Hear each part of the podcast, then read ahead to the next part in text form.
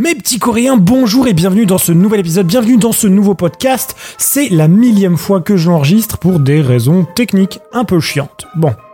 en tout cas, c'est toujours Edwin Cochet du site www.planetcorée.com. J'espère que cet épisode vous plaira. Et la Hallyu est également connue sous le nom de vague coréenne. C'est le sujet de ce podcast aujourd'hui. C'est un phénomène culturel qui désigne la popularité croissante de la culture populaire sud-coréenne à l'échelle mondiale depuis les années 1990. Le terme Hallyu est un néologisme composé de deux mots racines, Han, signifiant Corée, coréen, et Ryu, qui signifie flux, vague ou même tendance. La Hallyu a commencé à se manifester avec le succès des séries télé sud-coréennes dans le pays. Au cours des années 2000, la Hallyu a évolué pour devenir un phénomène mondial s'étendant rapidement en Asie du Sud et au Moyen-Orient et même en Europe de l'Est d'ailleurs. En 2008, la valeur des exportations culturelles de la Corée du Sud a dépassé pour la première fois les valeurs des importations culturelles. Bon, Hallyu fait référence à la diffusion internationale de la culture sud-coréenne depuis les années 1990. À la suite de la fin du régime militaire et de la libéralisation de l'industrie culturelle en Corée du Sud. Et oui, puisque la Corée du Sud a été sous une dictature dans les années 80. Le terme fait principalement référence à la diffusion de la télévision sud-coréenne et de la musique pop, du cinéma et de la mode. Mais on peut également inclure l'animation, les jeux vidéo, la technologie, la littérature, les cosmétiques, la fameuse K-beauty et même plus récemment la K-food, la nourriture, la fameuse K-food. La première génération de la Hallyu dans les années 1990 au début des années 2000 est restée confinée à l'Asie, tout simplement elle n'est pas sortie du territoire asiatique et fait référence à la popularité des dramas qui étaient les premiers éléments à s'exporter et aux films sur le continent. La deuxième génération, qu'on peut appeler aussi la Hallyu 2.0, a été principalement stimulée par la popularité croissante de la K-pop distribuée sur les plateformes en ligne comme par exemple YouTube, Spotify, Deezer, Apple Music, etc. etc. La Hallyu a gagné en dynamisme ces dernières années, à la fois en Asie et ailleurs. Les critiques voient souvent Hallyu comme trop commercial. Cependant, la Hallyu a fourni à la Corée un excellent, une excellente occasion de présenter sa culture diverse, ses habitants, ses produits de divertissement uniques, ses lieux exotiques et ses propres superstars panasiatiques au reste du monde, créant ainsi une espèce de marque. Une marque coréenne de plus en plus forte, très forte, que l'on peut voir aussi désormais avec un petit K, n'est-ce pas? La Corée, c'est un K. Et on le voit partout. La fameuse K-Food, la K-Beauty, K-Drama, K-Movie. C'est une identité qui s'exporte et qui augmente avec les années. Mais avant toute chose, avant d'aller plus loin... Générique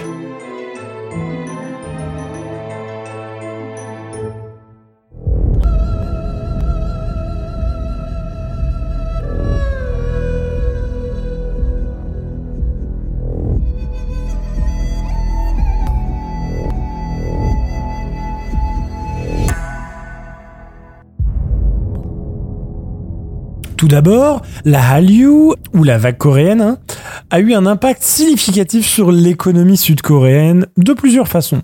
Tout d'abord, elle a contribué à la croissance économique fulgurante de la Corée du Sud, qui est passée d'un pays des moins développés, des moins avancés dans les années 1960 à la dixième puissance mondiale et le septième exportateur au monde. Cette croissance économique a été soutenue par la renommée des grands groupes coréens tels que Samsung, Hyundai, LG, Kia, etc., etc., qui ont été renforcés par le rayonnement de la Hallyu. Cette petite vague coréenne a également stimulé l'exportation des produits coréens, ce qui a contribué à l'essor économique du pays.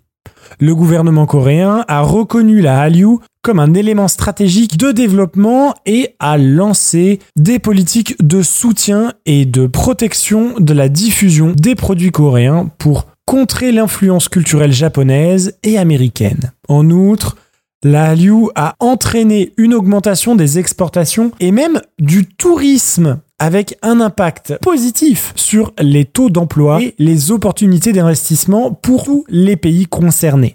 Par exemple, entre 2003 et 2004, le nombre de touristes étrangers en Corée du Sud a augmenté de 2%. La Hallyu a également eu un impact sur l'économie de la Corée du Sud. Le nombre d'étudiants internationaux en Corée a augmenté de 88% entre 2014 et 2019. Une augmentation attribuée à l'influence de la Hallyu de la vague coréenne dans le monde.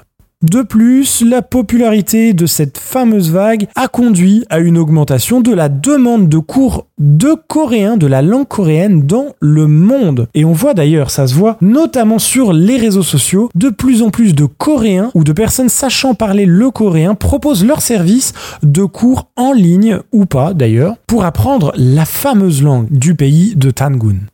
Enfin, la vague coréenne a également eu un impact sur l'image de la Corée du Sud à l'étranger. Elle a de promouvoir une image de marque nationale et a contribué à améliorer les relations entre la Corée du Sud et les autres pays asiatiques. Cette vague coréenne a eu un impact significatif sur plusieurs industries en Corée du Sud. Alors, quelques exemples, ça paye pas de mine. Elle a contribué entre autres au tourisme, selon une enquête d'opinion menée par l'Office du tourisme coréen en 2019. Les dépenses touristiques liées à la Hallyu s'élevaient à 1,1 milliard de dollars américains et le tourisme lié à la Hallyu représente 55,3% de tout le tourisme entrant sur le territoire sud-coréen. Il y a eu aussi la fameuse K-Beauty, n'est-ce pas? L'industrie des cosmétiques. La Hallyu a joué un rôle relativement important. De 2017 à 2021, le taux de croissance annuel moyen des exportations de ces produits liés à la Hallyu était de 13,7%, soit environ 2,5 fois supérieur au taux de croissance annuel moyen des exportations totales de la Corée pendant la même période. Il y a aussi l'industrie musicale et du divertissement, où la Hallyu a eu un impact significatif avec une augmentation aussi de l'exportation des produits culturels musicaux. Sur ce côté-là, j'ai un peu moins de chiffres, mais on aura l'occasion d'y revenir dans un autre podcast et on en a déjà parlé d'ailleurs dans des articles. Il y a notamment l'industrie de la mode coréenne qui a connu une forte croissance et l'industrie créative qui, elle, a commencé un peu plus tard, hmm, puisqu'on l'appelle la Hallyu 2.0. On en a parlé tout à l'heure. C'est aux alentours de 2008, si je dis pas de bêtises. Cette industrie a commencé à émerger et elle a été étroitement liée aux politiques culturelles dans le domaine des industries créatives. Ces industries créatives génèrent de la richesse, créent des emplois et favorisent le commerce. Et c'est quelque chose qui est devenu une ressource majeure pour l'accumulation de capital à l'ère de la Hallyu 2.0. Et bien sûr, on en a parlé tout à l'heure, l'industrie électronique, avec des boîtes comme par exemple Samsung ou même Il est difficile de quantifier véritablement précisément bien la Hallyu rapporte à la Corée du Sud chaque année, car elle englobe de nombreux secteurs différents. Cependant, on sait que l'industrie culturelle a stimulé les exportations de la Corée du Sud, qui a affiché un excédent commercial de 47,78 milliards de dollars en 2023. En 2011, les prévisions du volume d'exportation culturelle sud-coréen atteignaient 3,8 milliards de dollars, soit une croissance de 14% depuis l'année précédente. En 2021, le nombre d'adeptes de la culture sud-coréenne était comptabilisé à peu près à 156,6 millions d'individus, répartis tout ça dans 116 pays. Alors personnellement, je sais pas trop comment ils font pour comptabiliser tout ça. Ça doit être assez euh, particulier le déploiement de la Hallyu en Asie et dans le monde. On l'a évoqué légèrement dans l'intro de ce podcast, la Hallyu a évolué en un phénomène mondial au cours des années 2000, s'étendant rapidement en Asie du Sud, au Moyen-Orient et en Europe de l'Est. En 2008, la valeur des exportations culturelles de la Corée du Sud a dépassé pour la première fois la valeur des importations culturelles, on l'a déjà vu. En Asie du Sud-Est, la large diffusion de la culture populaire sud-coréenne a contribué à la bonne réception de la Corée du Sud et surtout à sa bonne perception d'ailleurs. Aujourd'hui, la Hallyu ne se limite plus à l'exportation de la musique et des dramas télévisés. Les droits des émissions de télé-réalité sont de plus en plus rachetés par des canaux de communication chinois et même japonais et même américains de plus en plus puisque Netflix rachète à balle ses programmes. Selon un rapport de 2022, les exportations de produits de contenu liés à la Hallyu ou vague coréenne ont atteint à peu près 15 000 milliards de won en 2021, soit environ 11,6 milliards de dollars. Ça représente une hausse de 1,5% par rapport à 2020. Les expéditions de biens consommation liés à la vague coréenne ont mené à ces exportations en représentant 19,2% du total. La vague coréenne a un impact sur la culture populaire mondiale de plus en plus grand. Elle a d'abord gagné en popularité en Chine et au Japon, puis s'est étendue en Asie du Sud-Est et à plusieurs pays à travers le monde. Même l'Europe y a droit. Genre euh, nous. La Hallyu a non seulement influencé les régions qu'elle a pénétrées, mais son effet sur sa nation d'origine, la Corée du Sud, a été tout aussi monumental. En Asie, la culture coréenne dicte désormais les grandes tendances dans divers aspects, allant de la mode au tourisme, en passant par la musique, les productions audiovisuelles, cinématographiques et de drama. Enfin bref, aujourd'hui, la Corée du Sud sonne le glas, les tendances et maître dans ce domaine. Plusieurs éléments de la culture sud-coréenne ont été popularisés par la Hallyu. Parmi eux, on retrouve la fameuse K-pop, qui a son prédécesseur qui s'appelle le Trotz. D'ailleurs, on a écrit un petit article, article dessus. Les dramas télévisés, les films, la gastronomie et les produits de beauté, la K-beauty. Des groupes comme BTS, des films comme Parasite et des séries comme Squid Game sont quelques exemples de produits culturels coréens qui rivalisent aujourd'hui avec les plus grandes productions internationales. Pour rester dans cette merveilleuse thématique, la relation entre la Hallyu et l'industrie cinématographique coréenne, eh ben, les deux sont étroitement liés. Car la vague coréenne a contribué à la popularité et au succès du cinéma coréen à l'échelle mondiale l'industrie cinématographique coréenne, également connue sous le nom, et je vous jure qu'il n'y a aucune blague, de Hollywood. Et oui, oui, ça ressemble à Hollywood, sauf que c'est Hollywood. Hollywood, Hollywood, Hollywood, qu'est-ce que c'est pas fancy tout ça?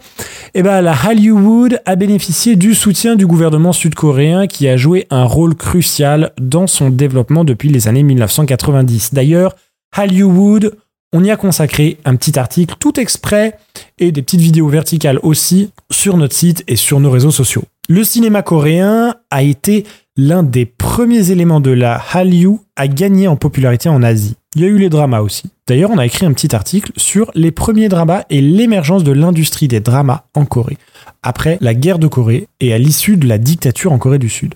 Avec des séries et des films coréens qui ont rencontré un grand succès depuis lors, l'industrie cinématographique coréenne est devenue l'une des plus dynamiques d'Asie et fait partie des cinq plus grosses industries cinématographiques du monde. La Hallyu a également permis au cinéma coréen de renforcer sa part de marché et d'augmenter ses exportations en s'appuyant sur le succès des manhwa. Les manhwa Les fameuses bandes dessinées coréennes, on en a parlé dans l'intro de ce fameux podcast, de ce fameux épisode. D'ailleurs, je ne sais pas si vous avez vu Eldbound. Eldbound, ce fabuleux drama qui est en fait inspiré d'un manhwa.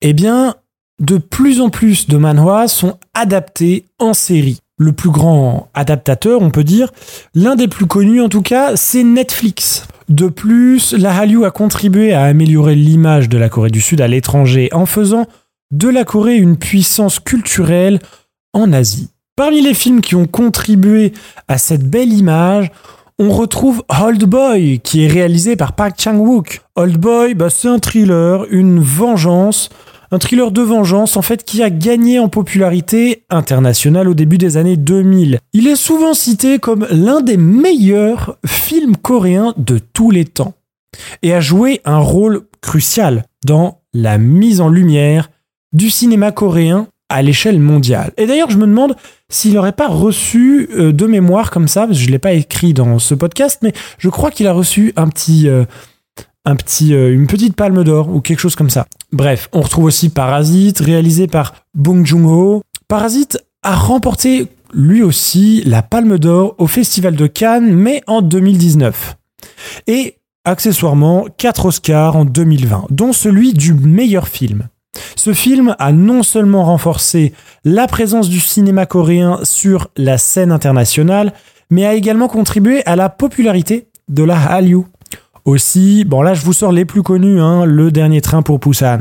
Ce film d'horreur de zombies réalisé par Yeon Sok-ho a connu un grand succès à l'échelle mondiale, bien que, selon mon humble avis, il a une extrêmement forte euh, portée politique tout de même.